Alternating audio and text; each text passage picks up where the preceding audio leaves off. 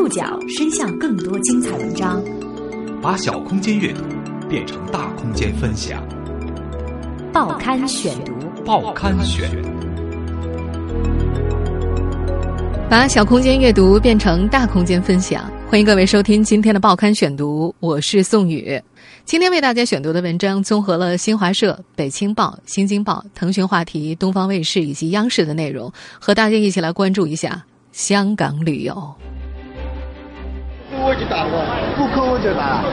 十月十九号，一名内地游客在香港因购物问题被殴打身亡，由零付团费所引发的香港旅游乱象再度成为关注焦点。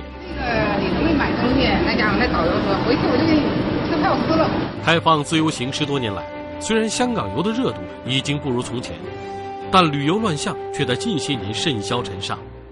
低价团、零付团费团带来的强迫购物现象不绝于耳，甚至成为面向内地购物团的香港旅游业登记店铺中的公开秘密。报刊选读，今天和您一起分析香港为什么不再那么香。香港，香港怎么那么香？听说那是老最的自由市场，让我去那花花世界吧，给我盖上大。这是歌手艾静一九九二年出品的歌曲《我的一九九七》当中的唱词。一度他曾聊起多少内地居民对于香港的向往。然而，距离歌曲发行二十多年之后的今天，内地人眼中的香港早已不再那么香了。不久前的国庆黄金周，香港旅游市场已经较往年冷清了许多。而在十月十九号，一名黑龙江籍游客在香港红磡明乐街一间珠宝店因为购物问题被围殴致死，更让已然变冷的香港游雪上加霜。根据香港警方通报，十月十九号上午十点五十七分，警方接报，两名女子在红磡明乐街一家店铺打架。警方到现场发现，一名五十四岁的男子昏迷倒卧在店铺外。随后，这名男子被送往伊丽莎白医院救治。不幸的是，受伤男子于二十号上午十点四十五分死亡。十九号，香港警方将案件改列为误杀案，目前有四名涉案人被捕。初步调查结果显示，事件的起因是两名女子因购物问题打架。这名男子上前调停期间被两名男子袭击。根据香港媒体报道，死亡的男子苗某五十四岁，是黑龙江哈尔滨某建筑公司职员。他与五十三岁的张姓女同事在深圳抱团一起赴港旅游。该团为三天两夜购物团，由不同省市的团友组成，一行二十多人，从深圳出发，十八号抵达香港。原定二十号前往澳门，带队的是一名三十二岁的邓姓内地女领队。十九号上午十点左右，按照行程表的安排，苗某和张某随团到红磡明乐街一间珠宝店购物。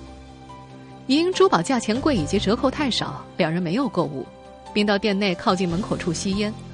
领队邓某上前与两人交涉，和张某起了争执，拉扯起来。苗某随后上前劝架。此时突然出现数名男子，苗某以及张某被人拖出店外。有目击者称，随后有人对苗某拳打脚踢，场面混乱。扣我就打我，不扣我就打。他打出那屋里打出来，我看着，完就跟着看，完就打到那也是抽了，啊，打到门外就在抽了。苗某被打得嘴角流血，毫无还击之力。最终，苗某昏迷倒地，张某则吓得大哭，并且大声呼救。香港警方接到报警，赶到现场时，打人男子已不知去向。苗某身体多处受伤，送往医院，一度无呼吸脉搏。经过抢救之后，于二十号不治身亡。香港警方到场之后，以涉嫌在公众场合打架拘捕了邓某以及张某。随后，根据店内的闭路电视画面，又于十九号晚间拘捕了一名四十四岁的香港本地男子以及一名三十二岁的内地男子。警方还正在追缉两到三名在逃的涉案男子。内地游客因购物问题被殴打身亡的消息传出后，震惊了两地人民。让人们感到愤怒的是，这类因购物引发的冲突已经持续了很久。报刊选读继续播出：香港为什么不再那么香？在网络上查询一番，我们就能发现，类似的购物纠纷在香港并不少见。早在今年二月份就发生过一起几乎一模一样的事件，所幸没有死人。同样来自黑龙江，一对五十多岁的内地夫妇，同样参与购物团，同样在香港红磡附近的珠宝店。这对夫妇因为看了一个多小时未曾购物，准备步出店门时，遭到导游截停查问是否有购物。当获知两人只看不买之后，随即有人恶狠狠地指责该夫妇，双方发生争执，然后有人突然出手袭击，逞凶之后离去。在十月十九号的这起悲剧之前，可以查询到的最严重的纠纷是发生在二零一零年五月，在一场与导游的争执当中，六十五岁的内地前乒乓球国手陈佑明心脏病发猝死。事后揭发，带团的女导游冒充他人身份带团，而陈佑明猝死的原因与不堪被迫购物和导游争执引发心脏病有关。二零一一年八月，一名香港女导游因有女团员不满强制购物而起冲突。并殴打内地游客被捕，警方以袭击致造成实际身体伤害罪拘捕了那名女导游。二零一五年四月二十三号，一名崔姓女导游带领二十三人内地团到贵州街钟表行购物，因为团友消费未达标，将团友行李袋抛出，并且破口大骂。整个过程被人拍下之后，在网上疯传。要说一系列的香港旅游乱象当中，影响最为恶劣的，当属二零一零年七月。香港女导游阿珍恶言威胁旅客购物事件，可能不少人还记得，当时有一则短片在网络上所引发的喧嚣。现在是你们在欠着我的，不是我欠着你。我给你吃，给你住，但是你们不付出，你这辈子不还，下辈子也会要还出来。在短片当中，那位叫阿珍的女导游在视频里对游客以“没饭吃、没酒店住”等恐吓性的话语要挟和辱骂他们。我不管你任何人，不要跟我说我没有需要。那等一下吃饭的时候，你说我也没有需要去吃。今天晚上住酒店，我会把酒店的房门全部给锁上。我们没有需要吃住的，消费不够嘛，对不对？时隔数年，为什么会一而再、再而三的发生这样的冲突？答案并不让人陌生，就是低价团、零付团费团现象。实际上，内地的游客们对于低价团、零付团费旅游团所引发的冲突并不陌生。今年的五一小长假，云南一名女导游大发雷霆，怒骂游客，就是责怪参加了低价团的游客不购物。这种低廉运营方式，是大约于二零零三年在国内流行的，大量游客选择这种方式到香港、澳门、泰国等地旅游。我们不妨再依照内地游客赴港的情况来解释一下，什么叫做零付团费。所谓零团费。不是指参加旅行团的内地游客没有缴付团费，而是指内地的组团旅行社以极低的团费来招揽，然后不付出接待费，就把这些旅行团交给香港的接待旅行社来接待。对于香港的地接社来说，这些团就是零接待费；而所谓付团费呢，就是内地的组团社反而要香港的接待社支付团费给他们。那么，香港地接社以及香港的导游怎么赚钱呢？就是带那些参加了零接待费旅行团或付接待费旅行团的游客去指定的店铺购物，从而赚取回扣。此次悲剧发生之后，香港旅游业议会总干事董耀中提醒：好像那个客人跟很多传媒讲，他是花了三百多块就过来。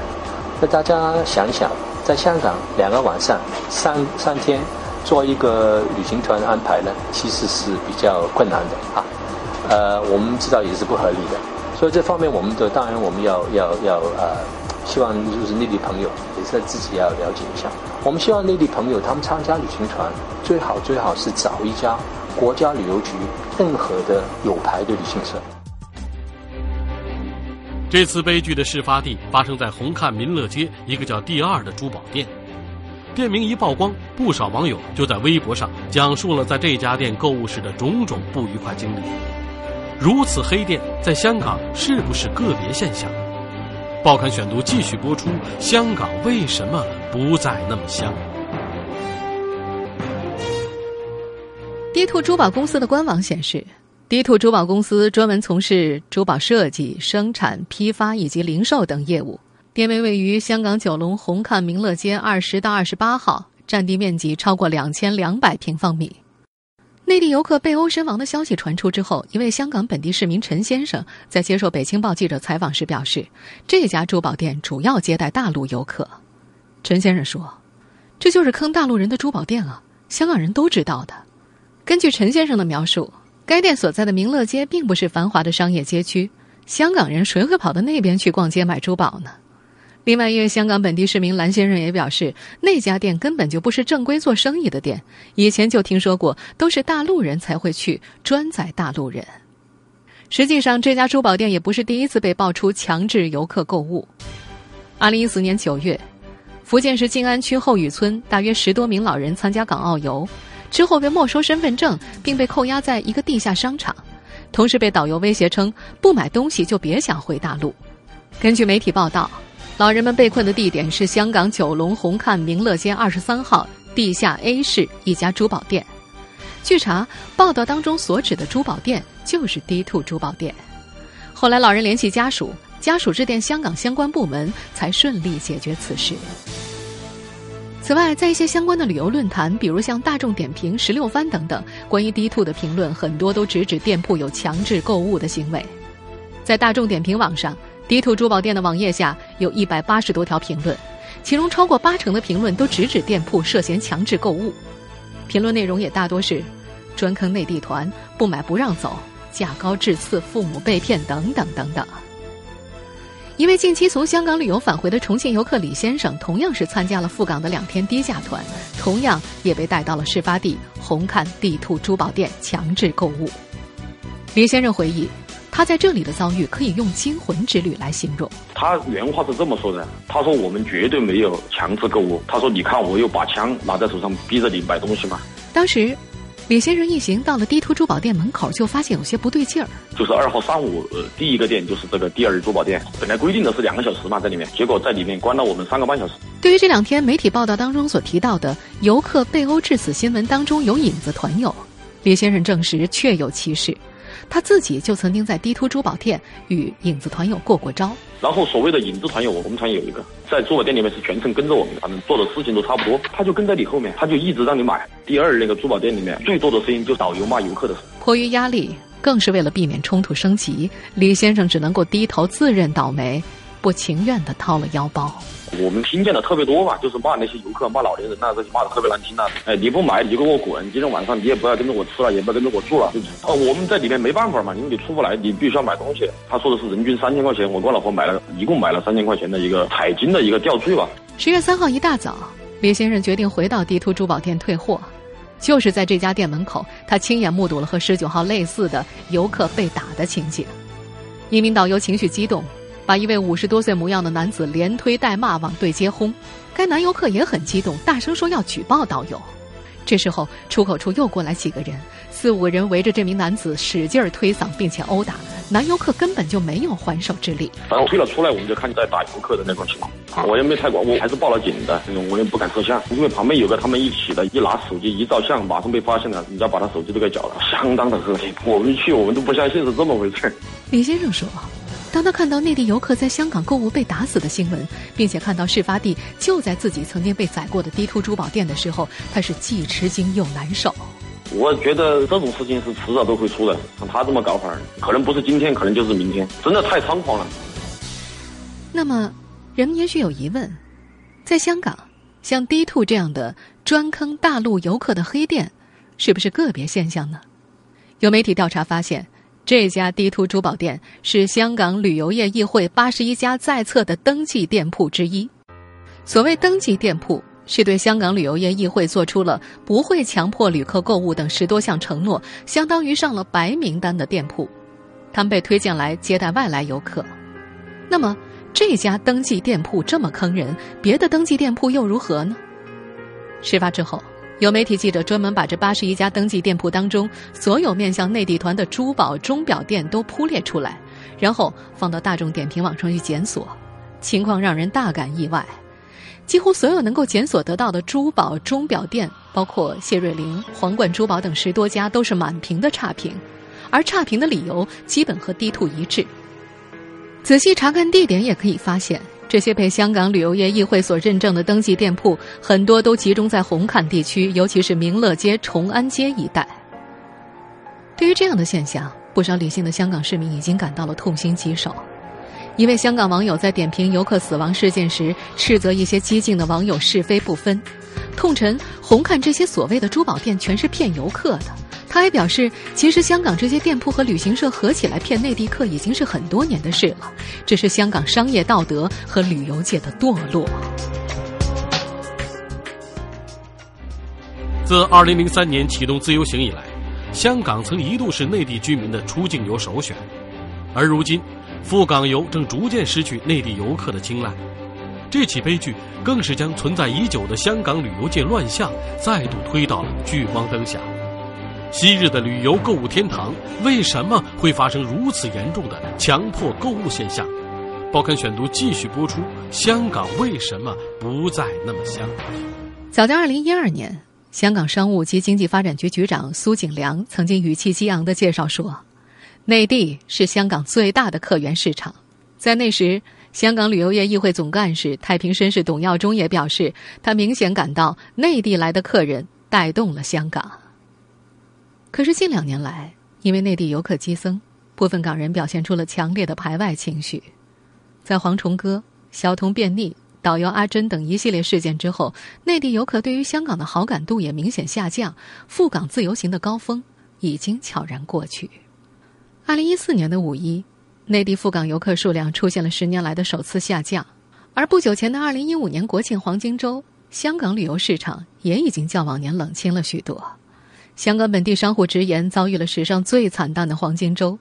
香港旅游业议会的数字也显示，今年长假内地旅行团数目由去年平均每天三百个下跌到两百六十个。香港入境团旅行社协会也表示，香港已经不是内地游客长途旅游的首选了。而发生在十月十九号的内地游客在港因购物纠纷被殴打致死事件，也再次给香港旅游蒙上了阴影。众所周知，香港是一座发达城市，是享誉世界的商业模范和旅游购物天堂。为什么会发生如此严重的零付团费和强迫购物的现象？其实根本原因还是因为这种做法最有赚头，它充分利用了香港本地旅行社、导游、商铺相对于内地游客的信息优势，使得他们可以利益最大化。这就是信息不对称所带来的市场失灵。为什么会出现信息不对称的现象呢？首先是中国的内地游客缺乏经验。根据波士顿咨询公司近年的一份报告显示，缺乏经验是指旅游经验少于三年，并在过去一年内旅行次数少于三次的游客。而这样的游客占所有国内过夜旅游者的百分之七十，以及出境旅游者的百分之七十七。旅客缺乏经验会造成什么情况呢？那就是容易被牵着走。往往旅行社导游说什么就是什么，配合一些话术和威胁，往往能够迫使旅客进行一些计划外的消费。而且，对于首次赴港游客，往往还有价格优惠，这就更加具有欺骗性了。另外，很多参加这种低价团的又是信息相对闭塞的老年人，因此他们往往是被带到店里才发现被坑了，要么老老实实消费，不愿意的就得面临导游的责骂，甚至是人身威胁。事实上，对于旅客这种胁迫消费，最近又有了新的高级形式，就是在前面所提到的影子团友，也就是两地旅行社勾结起来，由内地旅行社安排自己人向团友游说、施压购物。中国社科院旅游研究中心学术顾问刘德谦。它就好像是内地的依托购物托，是一个促使你向着他指引的方向去选择的这些人。内地的购物托都是临时的，你遇见的这些人。引子团友他是跟随着你的，可能是在组团初期就形成，或者是在中间加入进去，好像是旅行团的成员，但是他在引导你时候购买这样的东西。专家分析。影子团友会利用羊群心理诱导其他客人买东西，这种结合身份、话术、心理学的高级骗术，自然让很多人防不胜防。也许有人会感到不解：这么坑内地购物团，不怕杀鸡取卵吗？事实上，由于四成访港旅客都是首次来港，总会有人源源不断的被坑。虽然从长远来讲，这对香港旅游业肯定有害。但是，既然这种做法能够提高地接、导游、店铺等所有旅游从业者的收入，整个香港旅游业打击这个现象的决心在之前并不大。目前，香港旅游业主要依靠的是自律监管，由香港旅游业议会来统筹负责。这个议会就相当于旅游业的行业协会，对旅行社、导游、店铺进行认证。事实上，香港旅游业议会至少在2006年前就开始反思针对内地团零付团费、强迫购物的现象，认为这种现象长期来看会打击香港旅游业的形象。这些年，他们也出台了一些做法，包括导游、旅行社计分制以及一团一导游，规定香港旅行社和导游签约，确保导游每天收取每名团员最少二十五元的接待费，游客权益保障，定期巡查暗访等等。可是，就像人们现在所了解到的那样，香港旅游乱象始终未解。这是为什么呢？打开香港旅游业议会的相关页面，就会发现很多所谓的措施根本就执行不到位，或者说毫无意义。这个议会有近七千名注册导游，目前只有一名被撤销资格。旅行社违规个案仅仅在网站上刊登一个月，满一个月就撤下。而所谓的登记店铺记分，只有寥寥数家被扣分，而且没有一次是因为强迫购物被扣分的，也没有一家被吊销过资格。所以，无怪乎一些香港网友直称，旅游业多年来根本就不认真解决问题。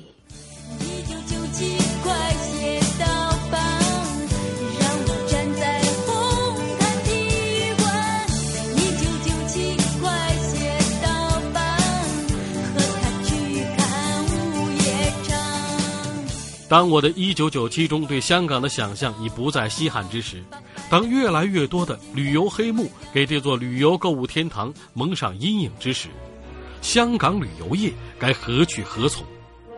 这起悲剧又能不能够彻底解决由来已久的香港旅游乱象呢？报刊选读继续播出：香港为什么不再那么香？香港特区行政长官梁振英在二十二号上午表示，特区政府十分重视事件。过去旅游业发生的问题相当多，业界需要高度自律。政府正在研究设立监管局，完成草拟法案之后提交立法会审议。据报道，香港立法会议员陈克勤形容，此次案件令香港的旅游业响起丧钟。他询问政府会否在旅游业监管局成立前引入法律规管。梁振英则回答。为了避免太多的新措施或法律出台，这段时间会先做好旅游业监管局的法律草拟工作。他又说，旅游业对香港十分重要，除了对 GDP 有贡献，也为基层提供了大量职位，一定要维护好香港作为好客之都的声誉。如今，我们再来回顾这起悲剧的根本原因：零付团费，有着不可推脱的责任。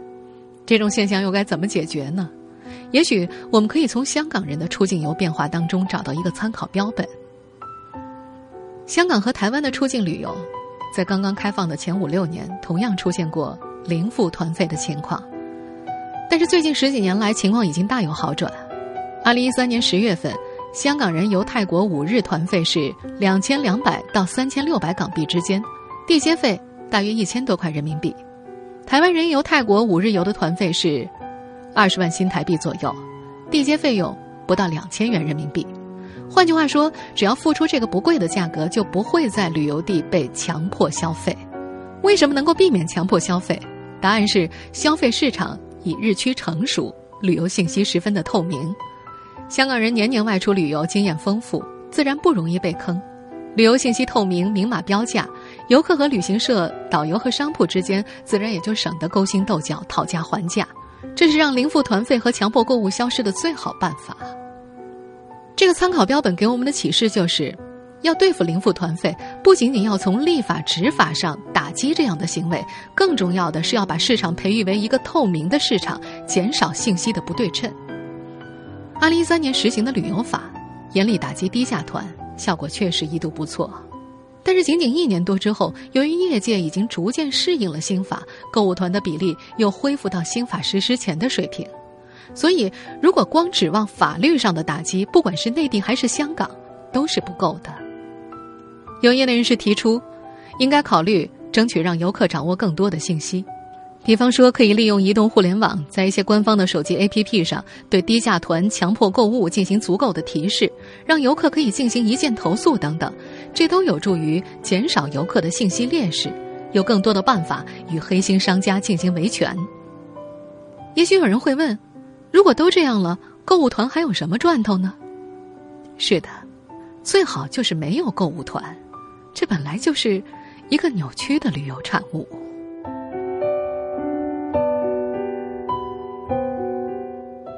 听众朋友，以上您收听的是《报刊选读》，香港为什么不再那么香？我是宋宇，感谢各位的收听。今天节目内容综合了新华社、北青报、新京报、腾讯话题、东方卫视以及央视的内容。收听节目复播，您可以关注《报刊选读》的公众微信号，我们的微信号码是“报刊选读”拼音全拼。参与《报刊选读》微信互动，您依然有机会可以获得由康贝佳口腔医院所提供的价值三百五十一元的免费解压券。下次节目时间再见。